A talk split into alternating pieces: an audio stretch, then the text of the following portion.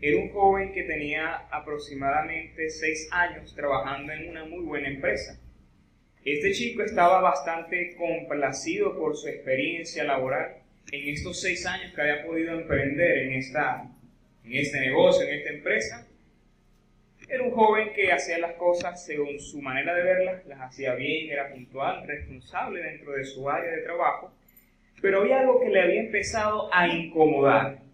Algo le estaba molestando a este joven llamado Juan, y un día decide conversar con su jefe inmediato, con el gerente de la empresa, y le manifiesta su disgusto y le dice lo siguiente, jefe, estoy un poco incómodo, molesto, porque tengo seis años trabajando acá con usted y de verdad siento que no me están dando oportunidades para seguir avanzando. Y no solamente eso, sino que no puedo entender que yo tengo seis años trabajando acá con usted y Pedro, este muchacho que apenas tiene seis meses, comenzó haciendo lo mismo que hacía yo y ya tiene seis meses y usted lo ha ascendido a un puesto mucho mejor que incluso el puesto que yo quisiera y creo que puedo tener. En ese momento su jefe inmediato lo mira, afirma con su mirada lo que está diciendo y le responde estas palabras. Juan, vamos a hacer algo. Para poder darle solución a tu molestia, necesito que me ayudes a resolver un problema. Resulta que dentro de un rato es el almuerzo con todos los empleados y todavía no hemos podido comprar la bebida, así que se me ha ocurrido que podamos este, comprar algún tipo de fruta, pudiera ser una naranja, hacer un jugo y eso sería la, la bebida para compartir con ellos a la hora del almuerzo. ¿Qué tal si me ayudas resolviendo este asunto, comprando, averiguando sobre las frutas o las naranjas? Y luego de que salgamos de esta situación podemos seguir conversando este asunto que considero que es importante para ti. Este joven llamado Juan, cuando su jefe le dice estas palabras que lo interrumpe, se molesta, se incomoda y bueno, no tiene de otra que ir al negocio de la esquina y averiguar este, sobre la encomienda que le habían dado. Él va a la frutería y observa que habían eh, naranjas, seis naranjas, y a los cinco minutos regresa a conversar con su jefe el jefe le cuenta, Juan, dime, ¿qué, viste? ¿Hay o no hay naranjas? Sí, sí, sí hay naranjas. Eh, ok, muy bien. ¿Y, cuánto vale la naranja? No, no, no pregunté eso. Ok, y bueno, está bien. ¿Y este, viste cuántas naranjas hay? ¿Crees que haya suficientes para, para hacer jugos para todo el personal? No, no, no me fijé en eso. Ok. Eh, y aparte de naranja, viste si había de repente algún tipo de fruta que nos sirviera para hacer jugo en caso de que no se pueda con naranja. No, no, no vi, como usted me mandó fue a ver si había naranja, bueno, si hay naranja. Ok, quédate un momentico, quédate un momentico para seguir conversando. Toma el teléfono y llama, hace una llamada. Pedro, ¿cómo estás? ¿Puedes venir para acá rápido? Necesito que me hagas un favor. Pedro llega. Ajá, cuénteme, ¿en qué le puedo ayudar? Pero mira, dentro de un rato más a tener el almuerzo con el personal, con todo el personal de, la empresa, y necesitamos resolver el asunto de, la bebida. Ve a la frutería y averigua si hay naranjas o qué otra cosa pudiéramos usar. Pero necesito saber si hay o no hay naranja. Ok, está bien. Pedro va a la frutería y tardó en regresar, no cinco minutos, sino que tardó 10 minutos en regresar. Cuando llega este joven, le pregunta a su jefe, ajá, Pedro, cuéntame cómo te fue. En un excelente, seis naranjas. Ah, seis naranjas. ¿Y cuánto vale? No, la naranja está en 10 mil bolívares el kilo. Ah, Ok. ¿Y qué te parece naranja? Bueno, puede ser una buena bebida, le dice Pedro, pero eh, averigué por la naranja, pero me fijé que tienen melón, tienen parchita, tienen tamarindo, tienen, tienen este, limones. La parchita está en 15 mil el kilo, el limón está a 7 mil. Eh, la guayaba está en tal precio, pero creo que nos sale mejor hacer una limonada porque nos estaremos ahorrando. Y el señor de la frutería dijo que si hacemos una buena compra de limones nos puede dar un 5% de descuento. Así que yo considero que por la situación inmediata podemos comprar más de un jugo de, limón, comprar limones y hacer un excelente jugo de limón. ¿Qué le parece, jefe? El jefe.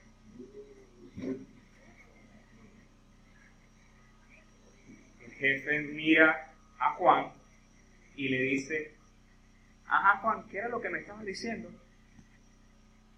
Juan queda en un asombroso silencio y le dice, no, no, No, nada, jefe, no se preocupe, ya, ya tengo, tengo que irme. Juan se fue. ¿Qué nos enseña esta pequeña historia? Es que muchas veces en la vida podemos ser Pedro, otras veces podemos ser Juan. Y el punto es que esta situación nos ilustra perfectamente que hay personas incapaces de ir más allá, de correr una milla, de entender que la vida, el éxito, la superación, los frutos son de aquellas personas que se esfuerzan y van más allá de manera proactiva. Y estas son las personas que les va bien.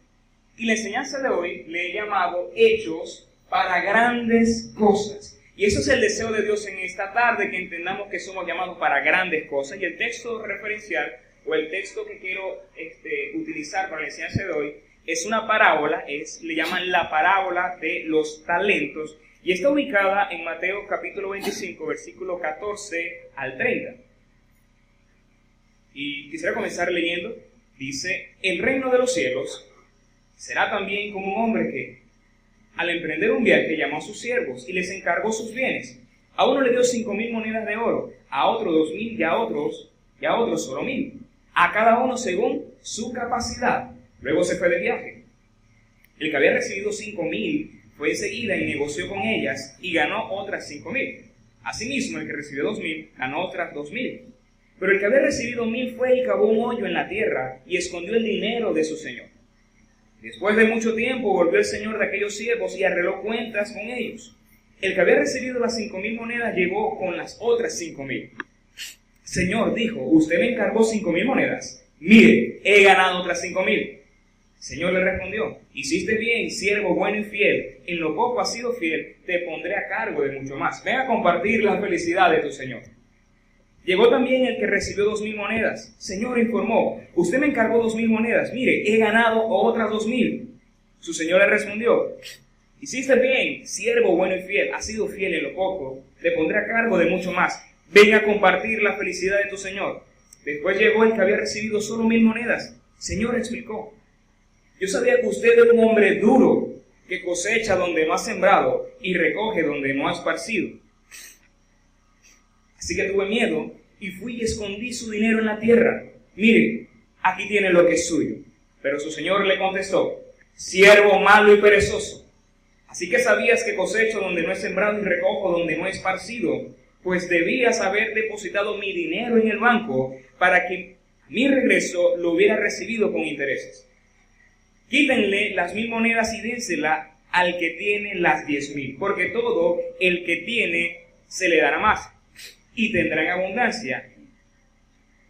Al que no tiene se le quitará hasta lo que tiene, y a ese siervo inútil échenlo fuera, a la oscuridad, donde habrá llanto y rechinar de dientes. Como le dije al principio, esto es una, palabra, una parábola interesante que Jesús creó llamada la parábola de los talentos, y yo veo varias cosas en esta parábola que tratará de ser un intento de tratar de condensar la enseñanza debido al clima interesante de esta tarde y son cinco aspectos que yo puedo, que puedo ver en esta parábola acerca de que Dios tiene grandes cosas para cada uno de nosotros. Y el tema es que fuimos hechos, diseñados, creados para grandes cosas. Y la primera razón que veo en esta interesante parábola es que, uno, Dios piensa en grande. Esta parábola, una de las cosas que me muestra es que Dios piensa en grande. Y cuando analizamos esta parábola, podemos ver que inicia de esta manera, que el reino de los cielos es semejante a un hombre que al emprender un viaje llamó a sus siervos y les encargó sus bienes. Lo primero que podemos deducir de esta parábola es que el hombre viajero, comerciante, representa a Dios que llama a cada uno de sus servidores, a su pueblo y le entrega una misión especial. Ahora, ¿qué podemos aprender en primer lugar de este primer versículo? Es que vemos acá a un Dios activo en movimiento que emprende un viaje con propósito y con una intención de que sus siervos puedan producir. Vemos también en segundo lugar a un Dios planificado, a un Dios perfectamente organizado. Se iba de viaje, pero él entendía que tenía propiedades, tenía activos y bienes que debía encargarlo a un cierto grupo de personas para que esto no se pudiera devaluar para aprovechar al máximo mientras él está fuera. Otra cosa que vemos aquí en esta parábola es que confía perfectamente en sus siervos. Piensa en, en grande, pero también vemos que piensa a largo plazo, porque él sabe, y la parábola nos muestra que él volvería muy pronto. Pero también él no quiere que su dinero esté ocioso y mucho menos que se devalúe. Es como que usted en estos tiempos tenga un millón de bolívares en su cuenta y usted lo tenga guardado por tres meses. Cuando usted va a ver, se le devalúa el dinero. Creo que es muy sencillo entenderlo en el contexto nuestro. Ahora, una de las cosas que veo aquí en esta parábola, uno tiene cuando va a predicar, uno trata de utilizar varios versículos de la Biblia. Uno utiliza versión internacional, traducción viviente, Reina Valera, y yo trato de siempre utilizar este, tres referencias de versiones. Y me llama la atención que la versión internacional dice que este hombre, este viajero, le encargó sus bienes. En cambio, la versión Reina Valera dice entregó. Y a mi parecer no es lo mismo entregar que encargar. Es decir, este viajero encargó, colocó una responsabilidad administrativa en sus siervos. Y esto nos enseña en primer lugar que Dios piensa en grande y si Dios piensa en grande, nosotros estamos llamados a pensar también en grande. Que Él ha compartido con nosotros también sus recursos. Y yo pensando en los recursos que Dios entrega a sus hijos, a su creación, ¿cuántos recursos Dios nos ha entregado a nosotros? El primer recurso que Dios nos entregó, nuestra propia vida. Tu vida es un recurso que Dios te dio para vivirlo adecuadamente. Tus habilidades, tus talentos, lo que tú tienes, lo que tú eres las oportunidades que día a día vives y experimentas, tu salvación, tu cristianismo, el Espíritu de Dios, tus dones, talentos, tu ministerio, tu llamado, todos son recursos que Dios nos ha entregado con un propósito. Y Dios desea que seas parte de su obra aquí en la tierra. Y hablando un poco de eso, el próximo mes, el mes de octubre, como iglesia, tuvimos 25 años desde nuestro primer servicio. No fue en esta iglesia, en este templo, en este espacio, fue en un hogar de un hermano. Comenzó un pequeño grupo de personas, quizás 15 personas, creyéndole a un Dios de grandes proyectos, creyéndole a un Dios que pensaba en grande y que sabían que Dios haría grandes cosas con la iglesia. Y Dios nos ha permitido a la iglesia poder experimentar 25 años de bendición, de retos, de dificultades, de resistencia, porque muchas cosas ha pasado, Dios me hable, pero podemos decir, hasta aquí Dios nos ha ayudado. Entonces el próximo mes es un mes para recordar cuán grandes cosas ha hecho Dios con nosotros, pero también para entender que Dios nos ha llamado aún a mayores cosas. Entonces lo que vemos en, esta primera parte de la parábola es que Dios piensa en grande. Como Dios piensa en grande, Él desea que pensemos de la misma forma. Y en segundo lugar, esta palabra nos enseña que Dios conoce las capacidades de su siervo. Versículo 15. A uno le dio cinco mil monedas de oro, al otro dos mil, y al otro mil monedas de oro, a cada uno según su capacidad. Y luego se fue de viaje. Ahora, las cantidades de dinero que nos está hablando, cinco mil, dos mil y mil, nos muestra que el hombre de la parábola era un hombre adinerado. Y esto también nos habla de que Dios es un Dios de infinitos recursos. Pero lo interesante es que Dios le dio, o el viajero, cierta cantidad de dinero a estos hombres según sus capacidades. No vemos acá que Dios dijo, bueno, como yo soy un Dios equitativo, yo le voy a dar lo mismo a cada uno. Dios no, no trabajó de esa forma. Dios le dio cierta cantidad, que usted la ve, 5, 2 y 1, según sus capacidades. Podemos decir entonces que Dios no le dio lo mismo a todos, pero les dio las mismas oportunidades de trabajo, de trabajar. ¿Cuál era su criterio? Las capacidades. Y eso es una buena noticia de que Dios sabe cuáles son tus capacidades. Dios sabe qué es lo que tú puedes y qué es lo que tú no puedes hacer. Porque primera razón, Dios es quien te ha dado esas capacidades. La capacidad en el griego significa dunamis, y esto es dinamita, y esto se refiere a potencia, capacidad, eh, potencial, habilidades y aptitudes en la persona. Ahora, aplicando esto a nosotros como creyentes, la Biblia enseña que nosotros eh, según la manera de verlo del apóstol Pablo, que Dios le enseñó, dice según a los Corintios, que capítulo 3, versículos 5 y 6, no es que nos consideremos competentes en nosotros mismos, nuestra capacidad viene de Dios. Él nos ha capacitado para ser servidores de un nuevo pacto. Eso significa que lo que Dios te entrega no es una carga que tú no puedas llevar. Y que así como Dios conoce tus capacidades y tus habilidades, tú estás llamado a conocerlas también. Y una de las cosas que pienso en estos tiempos que la iglesia este, pudiera estar en peligro es cuando pierde de vista lo que Dios le ha entregado. Cuando se conforma, cuando deja de hacer lo que Dios le llamó a hacer y cuando olvida que Dios le ha hecho un llamado particular. Por ejemplo, nosotros como iglesia tenemos un llamado general que es predicar el Evangelio, pero usted de forma independiente tiene un llamado de Dios, un ministerio que Dios le está otorgando y que está llamado a vivirlo, a experimentarlo. Y si usted no lo conoce y no lo está viviendo, usted debe preocuparse porque el deseo de Dios es que usted haga algo con lo que Él le ha entregado. En tercer lugar, ¿qué nos enseña esta parábola? Dios espera lo mejor. En primer lugar, ¿qué nos enseña esta parábola? Dios piensa en grande. En segundo lugar, Dios conoce las capacidades de cada uno de nosotros. En tercer lugar, Dios espera lo mejor. Y para tratar de explicar esto de una forma más interesante, quiero hablarles un poco de un término que se utiliza en la psicología y en la pedagogía, que es el efecto Pigmalión. El efecto Pigmalión viene de la mitología griega de un hombre llamado Pigmalión. Pigmalión era una especie de escultor, que una de sus capacidades era poder esculpir figuras, y resulta que dentro de lo que es ese mito, este hombre llamado Pigmalión había hecho una estatua de una mujer tan hermosa que él cuando la veía estaba tan enamorado de lo que él había hecho, de la belleza de esa estatua, que le hablaba, la miraba, hasta que hubo un momento donde esa estatua cobró vida y se convirtió en una mujer. De allí, de esa mitología, un psicólogo tomó esa idea y explicó y creó un término llamado el efecto Pygmalion. No sé si logran ver la imagen.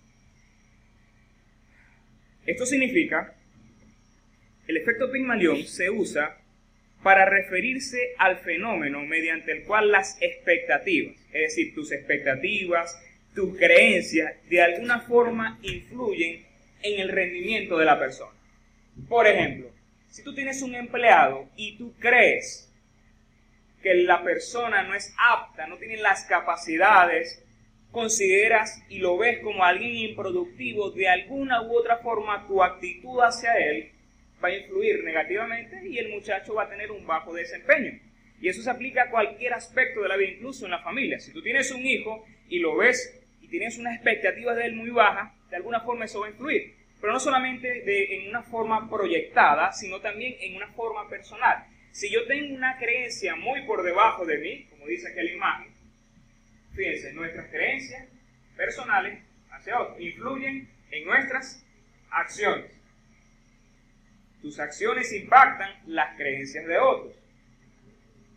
Esas creencias que van a hacer a producir otras acciones y eso viene a ser un ciclo. Se aplica a tu vida y se aplica de forma proyectada en los demás. Lo curioso es el hecho de que el hombre que va a viajar y que entrega ese capital significa que tenía altas expectativas con quienes?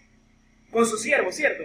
tenía altas expectativas, él sabía que ellos tenían la capacidad de manejar lo que estaba siendo entregado. Dice la historia, la parábola, en el versículo 16 y 17, el que había recibido cinco mil monedas fue enseguida y negoció, pasamos la lámina, fue enseguida y negoció con ellas. Recibió el recurso, se dio cuenta que su señor creía en él, tenía altas expectativas, que le dio el recurso según sus capacidades y automáticamente ¿qué hizo el hombre? Fue, dice el texto, de inmediato y negoció y ganó otras cinco mil. Fue una persona sumamente práctica y productiva.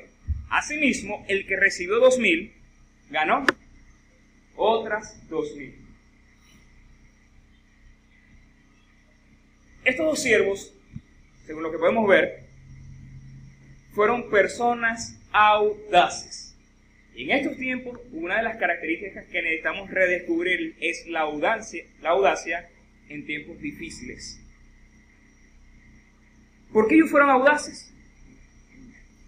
En respuesta a lo que Dios estaba colocando en sus manos en función de esa encomienda, se esforzaron en trabajar y producir el recurso, tenían motivación al logro, tenían metas claras. Y una de las características de nosotros como creyentes es ser personas de metas claras que se puedan cumplir. Pero solamente uno de ellos hizo lo incorrecto.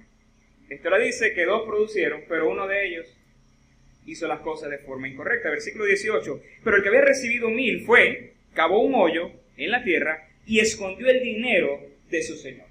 Para poder entender un poco más esta, esta parte de la parábola, es importante ver que en el derecho judío, el lugar más seguro para poder resguardar tu dinero, joyas, cosas de valor, era enterrándolo. De manera que era lo mejor para aquel tiempo guardar los recursos, sean monedas de oro o cualquier tipo de joya. Otra cosa interesante era que si yo recibía de alguna persona una suma de dinero, si yo lo guardaba en tierra y ese dinero era robado, yo quedaba libre de pagar la deuda. Entonces pudiéramos pensar rápidamente que una forma segura de resguardar el dinero de su amo, ¿cierto? Pero eso no era lo que el amo esperaba de su siervo. ¿Qué esperaba el amo de su siervo? Que pusiera a trabajar. Si yo le entrego a usted mil dólares, quisiera Dios que fuera así. La idea es que usted lo ponga en práctica, ¿verdad? Si yo le doy a los, a los Pedros mil dólares, ustedes saben qué van a hacer con eso, me supongo. Le piden a Dios sabiduría y buscan la forma de multiplicar porque la idea es la multiplicación. El Señor de esta parábola era lo que tenía en mente, producir y no dejar que se devaluara sus recursos. Y ahora, ¿qué nos muestra esto, esto de, de este siervo? En primer lugar, era una persona insegura que no asume riesgos. Y lamentablemente en la vida las personas que no asumen riesgos lamentablemente no van a disfrutar los frutos del trabajo. Con mentalidad de pobreza, era una persona insensata. Alguien que no asume compromisos con problemas de actitud. Una cosa interesante que hay que observar en esta parábola es que el texto dice que Dios le dio conforme a sus capacidades. Y yo les hago una pregunta. ¿Este hombre que enterró las mil monedas de oro tenía o no tenía las capacidades? Tenía las capacidades. Entonces, ¿cuál es el problema? Sus capacidades no tenían las aptitudes. Sí las tenía. El problema era de actitud.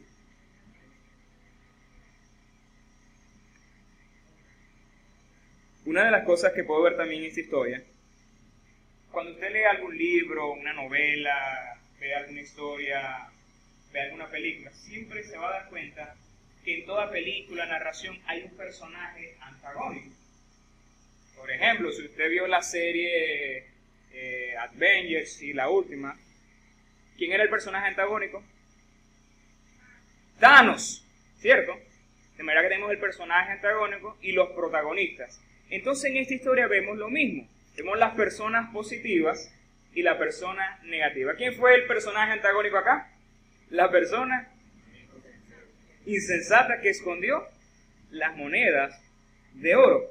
Alguien pudiera decir, José, está bien lo que está diciendo, pero si Dios que todo lo sabe, Dios que todo lo conoce, ¿por qué le dio esa cantidad de dinero a una persona que él sabía que lo iba a enterrar? Me podrían hacer a mí esa pregunta. Pero esa es la pregunta incorrecta. La pregunta correcta debiera ser,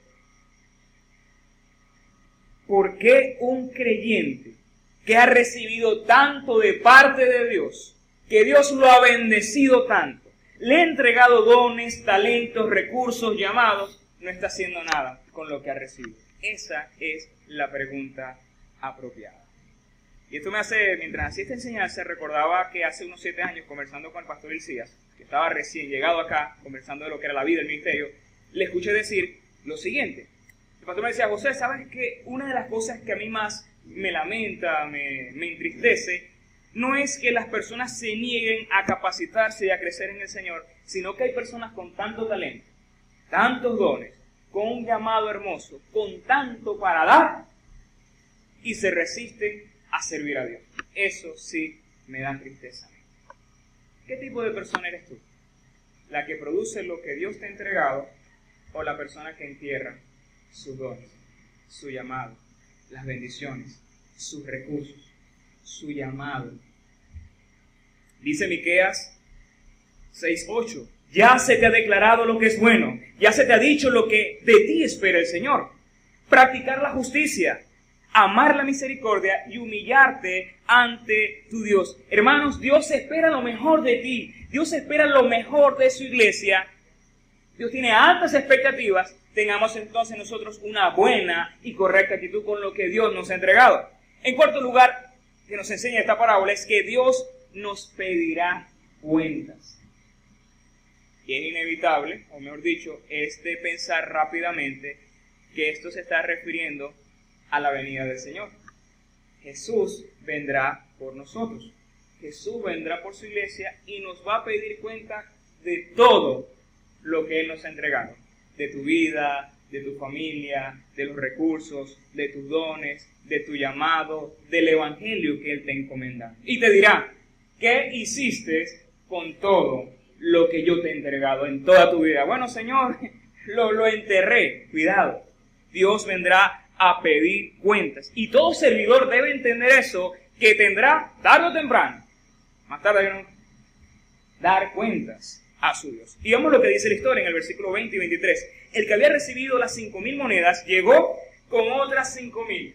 Para esta persona, el hecho de dar cuentas era algo sumamente emocionante. Era un momento para demostrar su amor hacia su Señor, su respeto hacia su Señor, su cariño y se acerca y dice, Señor, usted me encargó cinco mil monedas, mire, he ganado otras cinco mil más. Señor, su Señor le respondió, hiciste bien, siervo bueno y fiel.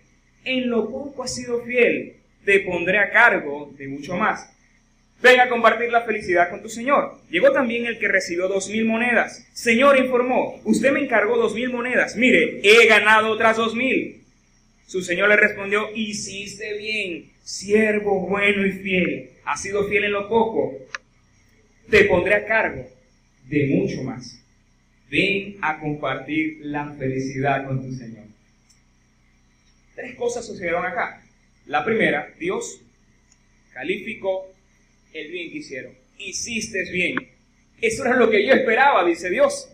Le dice, siervo bueno, siervo fiel, él está haciendo una afirmación a sus siervos. Siervos buenos, eres fiel en lo que has hecho. Y, luego le dice, en lo mucho te pondré. Esto nos habla de exaltación. Cuando tú haces la voluntad de Dios, vendrá tu vida en su tiempo, exaltación de parte de Dios. Y no solamente eso, sino que no solamente Dios se complace cuando hacemos lo correcto, sino que nos invita a disfrutar de su gozo, a disfrutar de su alegría. O sea, Dios desea que usted y yo como iglesia disfrutemos la bendición de servirle, que nos gocemos con Él cuando hay fruto, cuando hay riqueza, cuando hay bendición, por lo que estamos haciendo con lo que Él te ha entregado. Dice la Biblia también en 1 Corintios 4.2, lo dice Pablo. Ahora bien, se requiere que los administradores, que cada uno, se ha hallado fiel. Usted como creyente es administrador de Dios, de todas las cosas que Dios le ha entregado. Y en último lugar, y con esto cerramos, que creo que es la parte más, más radical de la historia, es que Dios no tolera las excusas. Dios no tolera que te excuses. Vemos aquí el personaje antagónico de la parábola y dice, después llegó el que había recibido solo mil monedas. Señor le explicó, yo sabía que usted es un hombre duro, que cosecha donde no ha sembrado y recoge donde no ha esparcido. Así que tuve miedo. Y fui y escondí su dinero en la tierra. Mire, aquí tiene lo que es suyo. Lo primero que hizo este hombre es hablar mal de su Señor. Se refirió a su Señor como un hombre malo y cruel. Lo segundo que hizo es calificarlo como un oportunista. Señor, usted cosecha donde no sembró y recoge donde no esparció. Estaba hablando mal de su Señor. Es decir, este siervo tenía un mal concepto de su Señor y muchas veces las personas no hacen o dejan de producir aparentemente por su desconocimiento de Dios, pero según lo que yo puedo ver acá, era una excusa inventada para justificar su inactividad. Otra cosa que vemos acá es que este hombre culpó a Dios de su fracaso. Señor, por lo que yo sé de ti, por lo que yo vi de ti, Señor, tuve miedo y, decidí esconderlo. Se quería justificar, pero también quería manipular a Dios.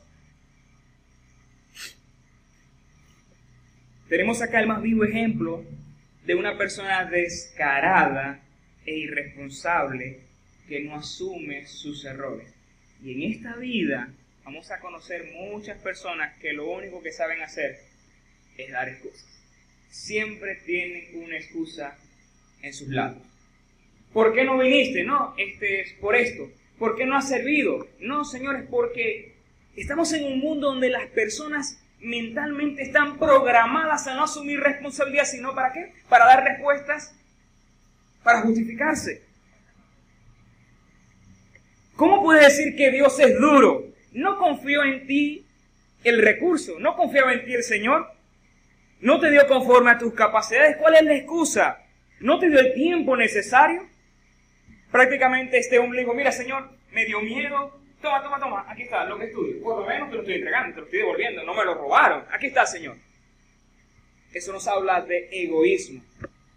Y que este hombre no tenía la visión de su Señor, no entendía la importancia del recurso que había sido entregado. Y yo le una pregunta a este hombre.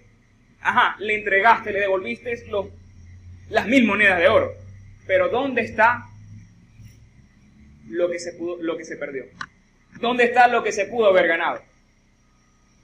¿Pudiste haber ganado mil más? ¿500? ¿100? ¿Qué fue lo que le dijo al Señor? Siervo malo y perezoso. Así que sabías que cosecho donde no he sembrado y recojo donde no he esparcido, pues debías haber depositado mi dinero. Te lo recuerdo, mi dinero que te lo había encomendado a ti con confianza, lo hubieras depositado en el banco para que a mi regreso lo hubiera recibido con intereses. Siervo malo y negligente le dijo. ¿Por qué era malo? Tenía una imagen distorsionada de su Dios, de su amo, no valoró el recurso ni la confianza de su amo, mintió y acusó, y se justificó y culpó por su ineficacia, era malvado y egoísta.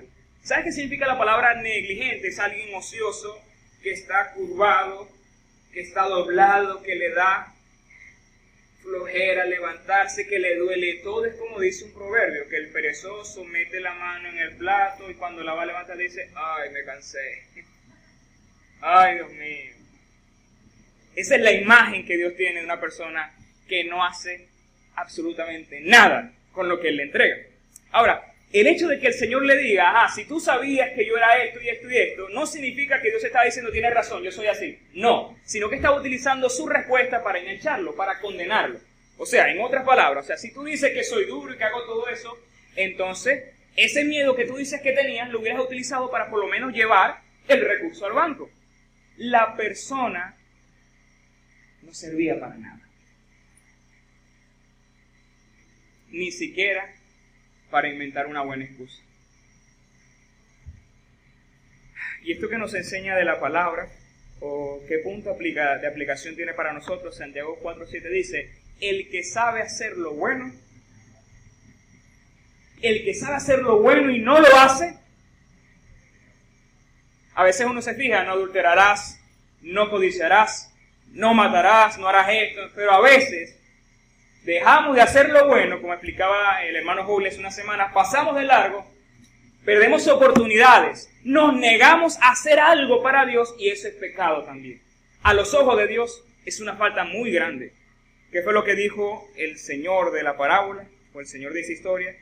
Quítenle las mil monedas y dénsela al que tiene diez mil, porque todo el que tiene se le dará más.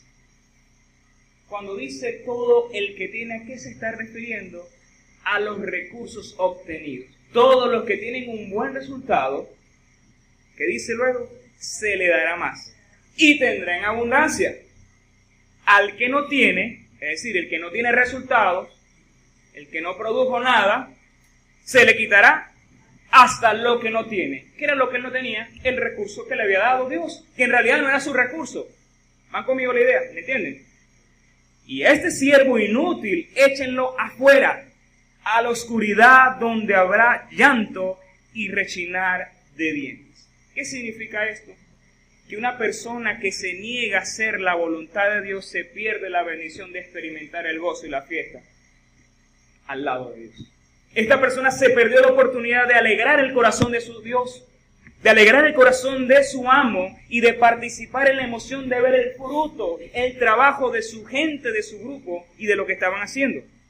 Miren, hermanos, mientras los otros dos siervos que habían estado ocupados trabajando, planificando sus métodos para multiplicar el dinero de forma honrada, este individuo antagónico, lamentable, perezoso, de alguna forma cavó su propio hoyo sin comprender el sentido de lo que estaba haciendo.